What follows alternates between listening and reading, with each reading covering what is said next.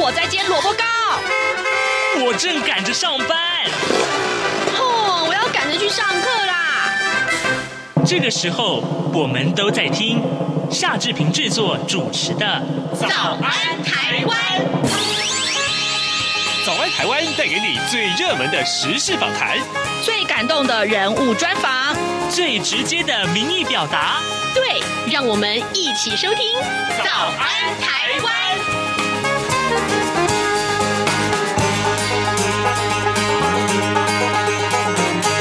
早安，台湾！我是夏志平。今天是二零二二年的十一月四号，星期五。哎呀，今天我们为您安排的这个访谈单元的内容，其实过去我们从来没有这样的。做类似的题目啊，呃，各位，呃，还记得吗？日前大概呃两个礼拜之前呢，万华台北市的万华发生了一场黑道火拼案。那么这个案件其实引发了各界的关注啊。嗯，但我我我一直想问大家，哎，在黑社会里面，小弟是怎么样变成大哥的？哈哈，然后黑社会的文化呢，有着非常啊，你我非常非常好奇的养成过程。好，这个待会儿我们要为您。访问的是国立中正大学犯罪防治学系的戴生峰教授，我们请戴老师。呃，因为他过去啊，在这个监狱里面有非常非常多的经验，接触这一类的这个呃，不管是组织犯罪的这些成员也好，那么他呢，呃，带来他第一手的观察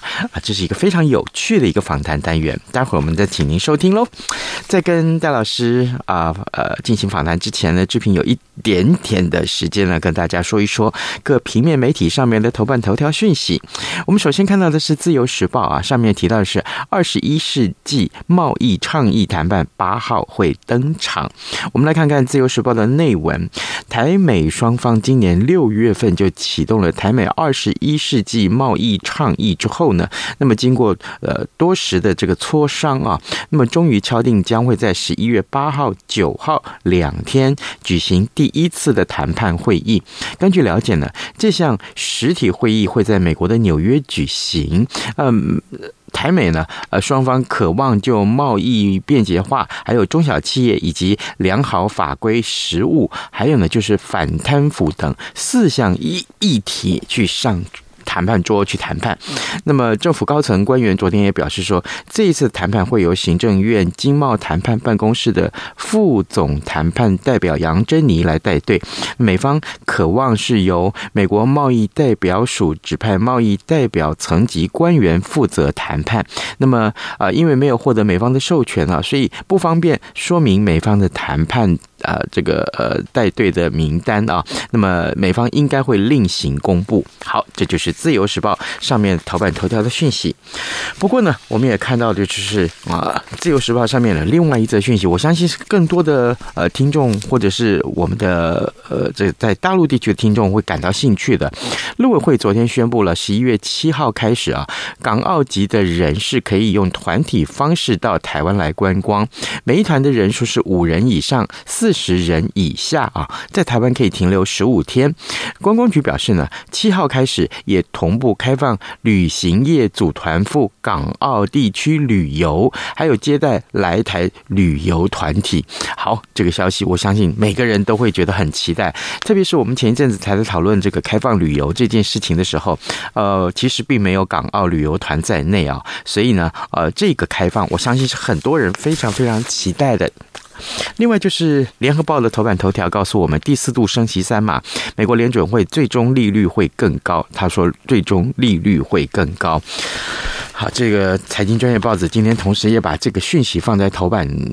的头条的位置上，美国的联准会在美东时间二号下午两点，也就是台北时间大概三号凌晨两点呢，结束了呃这个为期两天的政策会议之后，决定第四度升息三码，呃，大概就是零点七五个百分点。联准会的主席鲍尔在会后的记者会上面说，接下来可能会呃减缓升息的速度，但最终利率可能比原先预期的水准还。还要高。鲍尔说呢，由于物价压力缓解速度缓慢啊，那么呃紧缩政策需要更严格，呃利率更高，势必会使经济软着陆更加的困难，这会缩小软着陆的可能性。当然，这个呃联储会升息这件事情，昨天已经开始反映在啊很多的各国的股市上面了。好，另外《中国时报》上面啊，我们也也为你。为您关注啊，除了这个呃联总会升息三码的这件事情之外，也提到出访的呃副总统赖清德，他也也结束这个访问行程了啊，三号晚间就已经返抵国门。有关于这次赖清德副总统他出访的过程，央广都有非常详实的报道。我们也希望各位听众呢，随时可以锁定呃中央广播电台的各节新闻啊，或者是上到我们的官网来浏览过去这几天我们所提出来的这些个呃相关。的报道内容。好的，现时间早晨的七点零五分五十六秒，我们要先进一段广告。广告过后，就请您收听今天的访谈单元喽。从两岸、国际、历史文化与财经等角度透视中国的《这样看中国》节目，每周一到周五晚间九点三十分到十点，在中央广播电台播出。如果您对这样看中国节目有任何收听想法或意见，欢迎寄信到台北市北安路五十五号，也可以透过电子邮件的方式。节目有两个信箱：二零二零 at rti 点 org 点 tw，或是二零二零零二零三 news at gmail.com。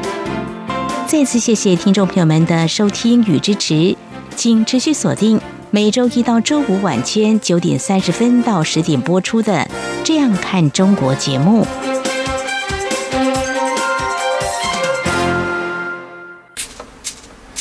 早安，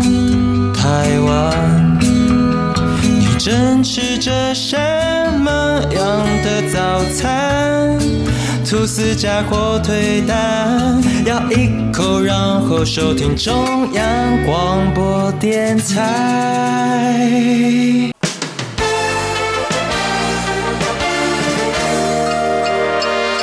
早安，笔记本。这里是中央广播电台台湾之音，您所收听的节目是《早安台湾》，我是夏志平。各位，前一阵子啊，台湾的台北市啊，发生了所谓的万华角头黑道的火拼事件。当然，这件事情呢，其实带来很大的影响，就是大家在想，哎。治安是不是又变差了？然后呢，更这个呃，因为媒体的这个渲染啊，呃，所有的这个火拼的细节啊，呃，如何使用枪支啊，都被交代的巨细靡遗。所以我想说，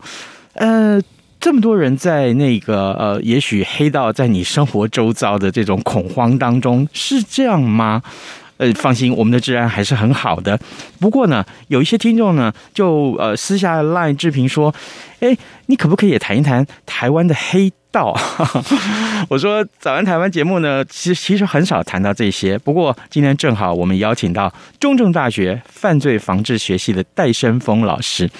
戴生峰教授呢，要从另外这个角度告诉我们哦，其实这个节目是可以谈这个议题的。来，我们先欢迎戴老师，老师早安。哎，早安，各位听众朋友，大家早，志平跟你早。那我想呢，发生在西门町这个，我们算是一个彼此之间帮派之间的一些问题啊。嗯、那这些呢，其实跟呃各位听众朋友们可能感觉跟自己一点关联都没有，嗯、感觉很电影画面啊。其实的确没有错。刚刚志平跟您有提到说，台湾的治安很好，嗯、的确没错。台湾呢，在我们的治安状况呢，在东亚地区呢，绝对是排得上前排的好的哦。嗯、所以呢，其实一般市民真的要看到这些动枪动刀的画面呢，其实并不是在日常生活中那么常见哦。所以这个案件的发生呢，其实还动用到了警察，还这个封街啦，为了保护一般。市民的安全呢做了非常多层的防护，然后甚至要求呢周边的商家全部把铁门拉下来。其实当时的这个画面呢，在这个新闻流出之后呢，造成了非常大的震撼哦。那其实我们就来去思考一件事情了，就说，哎，各位听众朋友，我们来想想看，您的身边如果有所谓的黑道或黑社会，那你是怎样的一个生活样态哦？那这边呢，等一下，所以你身边有黑道喽？嗯，我身边可能没有，但是呢，其实我们到监狱里面去这个从事研究的时候啊，对对对对，有不少的这些组织犯罪的这些朋友们在里面啊。那我们称呼他们为同学哦。那其实，在监狱里面呢，我们也透过这个呃这个监狱的戒护方呢，告诉我们有非常多的关于这些组织犯罪的这些朋友们，这些同学其实，在监狱里面呢，的确会是人家头痛的来源。哦，原来如此。嗯，原因在哪里呢？因为呢，其实这一些呢，曾经参加过这种犯罪组织啦，或者我们就就是换句话来讲，白话文叫做黑社会好了哦。那这些黑社会的朋友们呢，其实他们的行事作风呢，某种程度上面来讲，可能跟我们一般人在社会生活上面呢，有一些不太一样。那举个例子来讲，当然电影有时候会稍微美化一点点哦。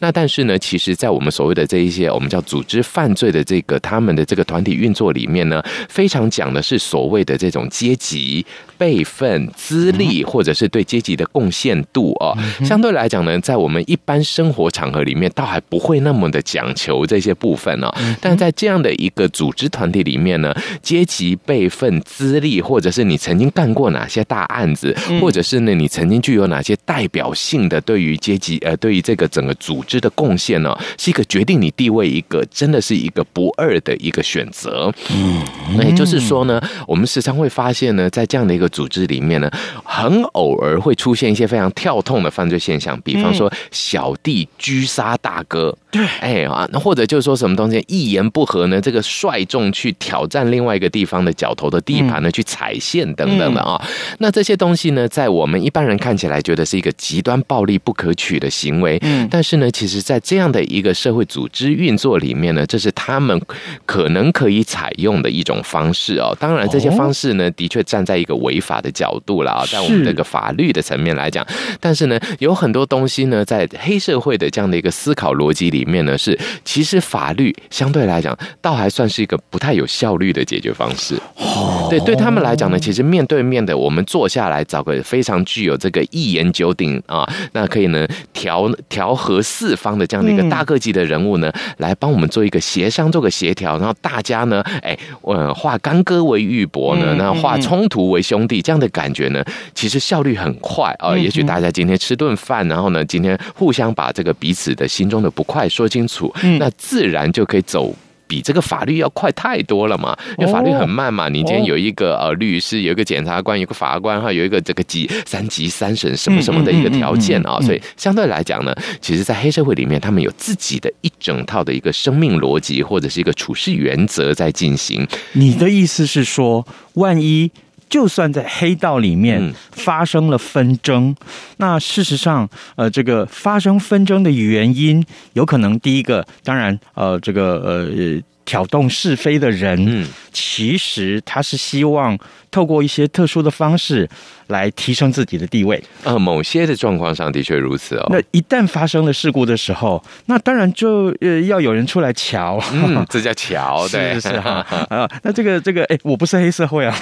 不过这个字呢，其实用瞧呢，因为我们现在已经很多人都会用瞧这个字了啊，所以呢，其实在这个我们叫做这样的一个组织犯罪的集团里面呢，其实每一个集团都有自己的一个运作方式在进行着。那这个就比较问题比较大了哦。那这个。组织进行的这个集团的习惯就不太一样啊、哦。嗯、那我们就能把这个时间点呢，历史的轴线拉回比较早期一点呢、哦。嗯，其实我们都知道，台湾是一个多民族融合的一个社会呃的一个组成样态啊、哦。所以呢，其实台湾很有趣的一个现象发生，个志平哥，你不知道有没有发现，台湾只要每逢有这个。我们叫做民族融合，就会带来很大的冲突。最早是什么样的冲突呢？叫做汉源冲突。诶，呃，当我们原住民朋友，其实在台湾很早几千年前就来住啦。当时呢，其实平地都是原住民，山上也是非常多的原住民的朋友。他们呢，在这个呃台湾这块岛屿上生活之后呢，诶，这个中国地区的汉人呢，就开始渐渐渐渐的渡海来到台湾，寻求另外一片天空。泉州、漳州，对对。这时候的福建的朋友们过来的时候呢，就产生了所谓的汉源冲突。突。那汉元冲突之后呢，这个汉人呢用这个屯垦的技术呢，让很多的原住民呢，尤其平地原住民呢，丧失了这些耕地，他们不得不往山上走，或者不得不与这个我们的这个汉人来做统合，做一个融合。所以呢，汉元冲突我们就听过了，对不对？对对对，之后呢，哎，这些汉人住定了下来以后呢，其实比方说像像我是客家人，客家人再来这个一批分批来到台湾的过程中呢，就发现其实客家人呢跟所谓的火罗郎啊、福老人呢，其实也有过一些零星的冲突。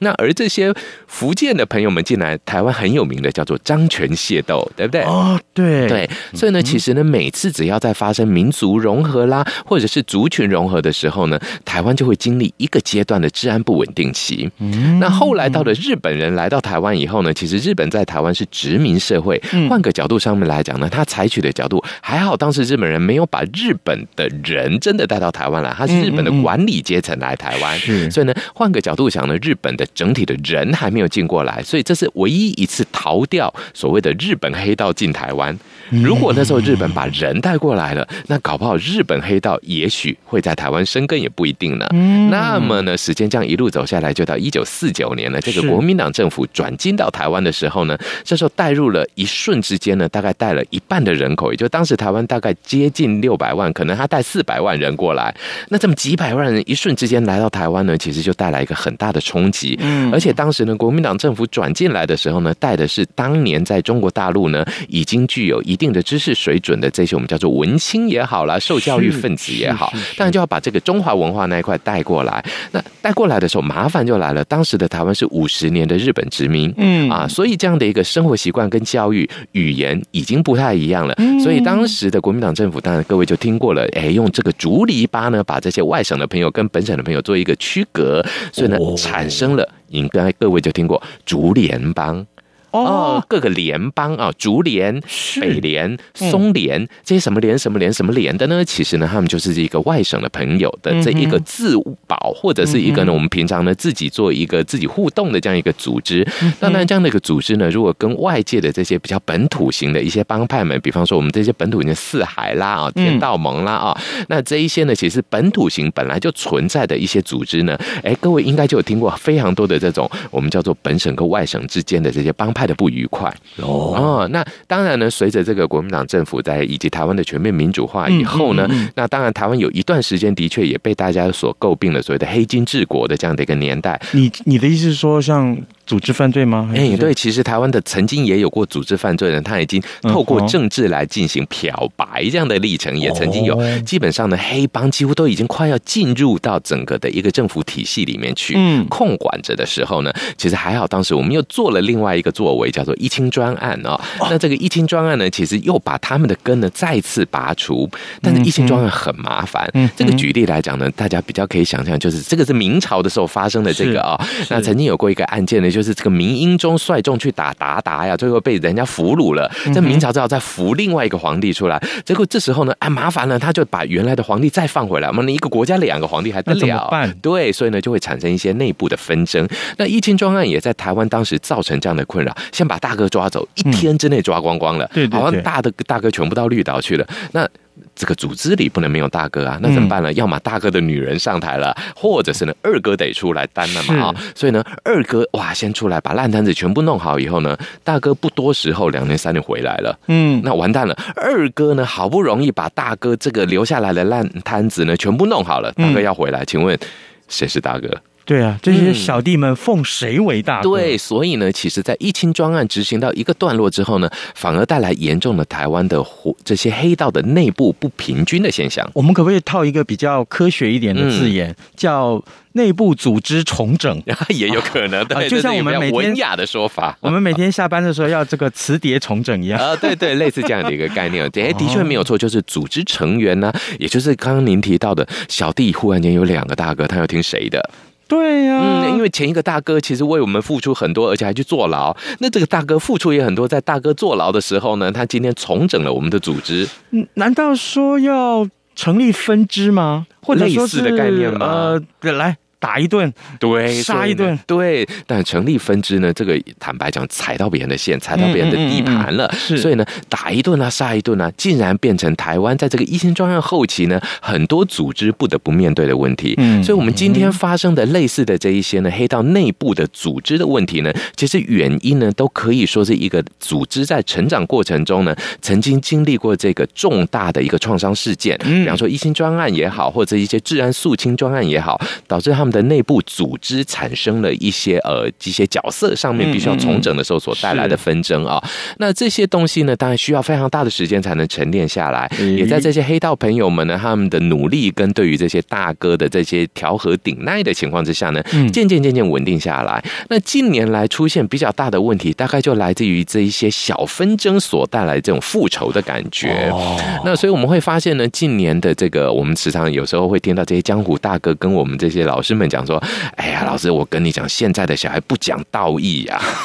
金妈金呐，加金呐，好，没得管呐，没有管那么多，是把大哥视为大哥了。是，其实这个换回来讲呢，跟近年来我们呢渐渐的开始讲求个人主义风格有关啊。那台湾呢，其实呢，从早期我们的这个呃，在比较传统的中华文化呢，走的是一个团体主义的一种教育模式。那也就是说呢，个人献身于团体啊，我们这个为了爱家爱国呢，抛头颅洒热血呢，这个部分是哎，当时是一个情操跟美德啊。嗯，但是呃，近几年来也不能算近几年，也就是说呢，其实人类都会变化了啊。也就是说呢，个人权益越来越高涨以后呢，大家渐渐渐渐就会觉得，哎，对呀，我的权益不能受损呐，我可以为团体奉献没有问题，但是团体相对你也要给我应该拿得到的东西，是，所以呢。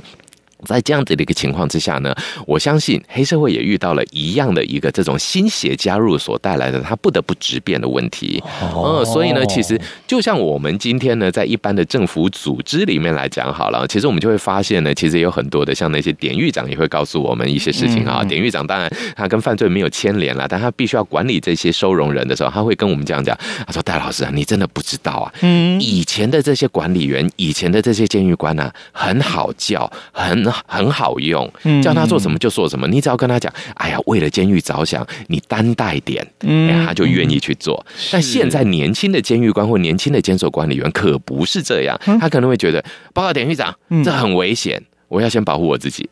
哦，对，可能也许有这一些的概念，渐渐渐渐会出来，真的不一样了。对，所以呢。这种新的法治、新的习惯在建立的过程中呢，其实都会带来一个组织的阵痛哦。所以，我们今天看到的这一个我们叫做万华的这个万国帮的这样的一个案件呢，其实呢，我个人会比较觉得比较担心的是媒体在报道上面的对于这个凶嫌的英雄化。比方说呢，他是因为呢，呃，这个比方说他这个冲突协调不成呢，心怀悔恨啊，觉得自己被人家欺负，所以我去复仇啊。当媒体过度强调这些点的时候呢，的确很容易会带来一。一般市民去误认了这些黑道组织里面的运作，他们彼此之间的这些冲突性。那另外一个点呢，也会点明了，让青少年会去觉得，哦，原来冲突可以用这种那么激烈的复仇方式来报复哦。这个英雄化是不应该有的，毕竟这就是一个犯罪的行为。那第二件事情呢，我们也会希望警方能够更能够先期的掌握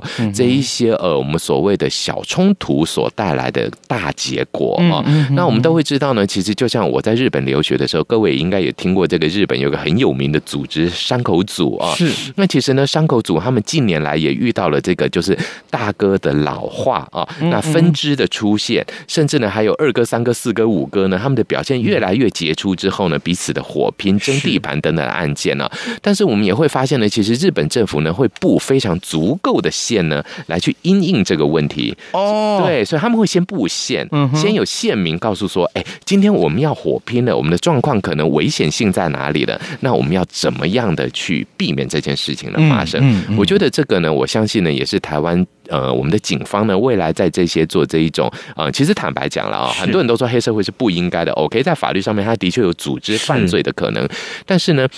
换个角度上面来讲，社会本来就有非常多的结构，而且黑社会存在的历史，我相信应该数百年。不止了吧？有人就有了，对对，有人就有很多人拉到最早期。我们曾经看过一个很有趣的犯罪学的说法，他说呢，如果你要讲黑社会的历史的话，咱们中国历史拉到最早，皇帝跟蚩尤啊，蚩尤就是黑社会啊。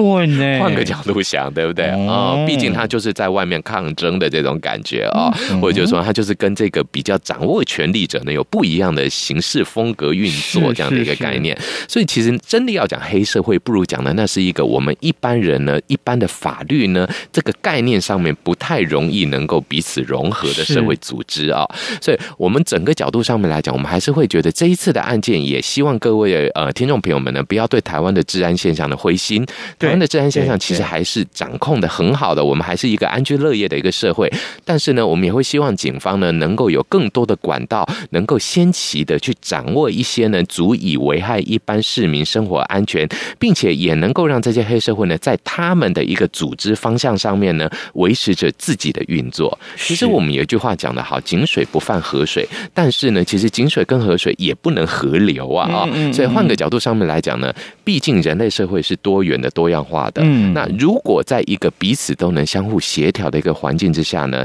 即使他们在。不作为，呃，当然黑社会是一个违法的，我们就是一个组织犯罪的观点来讲，但是我们也会希望呢，警方能够多给这些单位呢，或多给这样的一个组织更多的关切与辅导，也许他们未来有机会能够成为安定社会的某一部分的力量，也不一定。当然，好啊，呃，各位听众，今天志平为您邀请到中正大学犯罪防治学系的教授戴生峰戴老师，跟大家分析啊，其实前一阵子我们看到所发生的这个黑道火拼事件。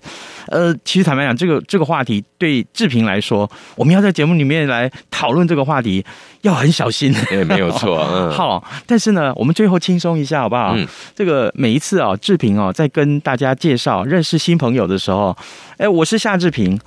啊，很多人都把我这个志啊写成这个志气平平的平。啊，嘿，那我就想说不对，我不能这样，我就想说啊，我这个夏志平志平就是抓流氓那个志平，志平专案，对 对，那这个很多人我就这样告诉大家，志平专案这几个字一出来的时候，会笑的代表他有年纪了。啊，对，因为刚刚戴老师所提到的。一清专案之后，没几年，后来就实施了所谓的治平专案。是的，一样都是抓流氓进去。对，当时的所谓的流氓啦、地痞啦，嗯，对，所以，哎，真的是刚刚老师在讲这件事情的时候，让我心里面就心里面那个痛，没有没有，不是痛啊，对，那个感觉又出来了。好，好，我们非常谢谢戴老师今天跟我们的分享，老师，谢谢你，谢谢。各位听众，大家好。本台华语节目从今年十一月一号到二零二三年二月二十八号为止，短波六零七五千赫、六一零五千赫以及九九零零千赫，将从原播出时段台湾时间六点至八点调整为六点三十分至八点三十分，并从明年三月一号起恢复六点至八点时段。另外，从今年十月三十号起，原十九点到二十点时段，短波一一六一零千赫将停止使用。以上变更不便之处，敬请见谅。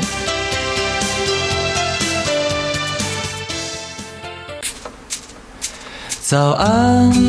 台湾，你正吃着什么样的早餐？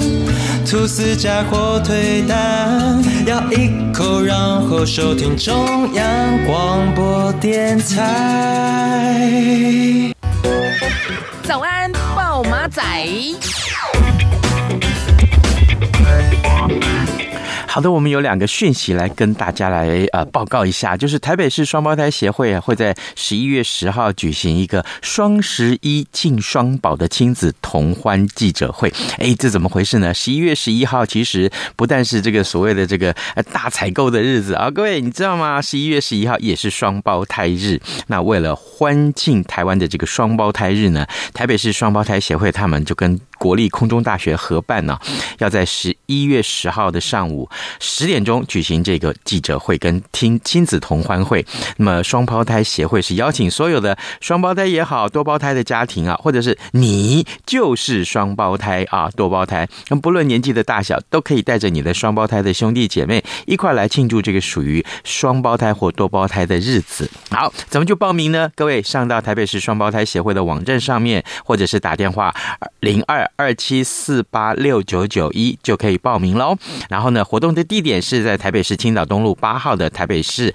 NGO 会馆来举行啊。报名的时间截止是在十一月五号，就是明天了。所以呢，呃，不管你是大小双胞胎、三胞胎、四胞胎、龙凤胎，都欢迎你去报名。好，另外另外还有就是，呃，王嘉娜老师，各位我们曾经为您专访过，他来自花莲啊，他的木想家啊，手作家具及国产材直特展，那么会在十一月十一号下午五点钟开幕。那从十二号开始到二十号会在华山文创园区来展出。所以呢，各位呃，孩子们的作品每一件都让人惊艳哦，这是我去参观的经验啊、还有就请大家一块去支持跟鼓励这些孩子们，好吗？今天节目时间也到了啊，志平就跟您说拜拜，咱们下周一再见喽。反正过了十二点，好多一样被丢弃。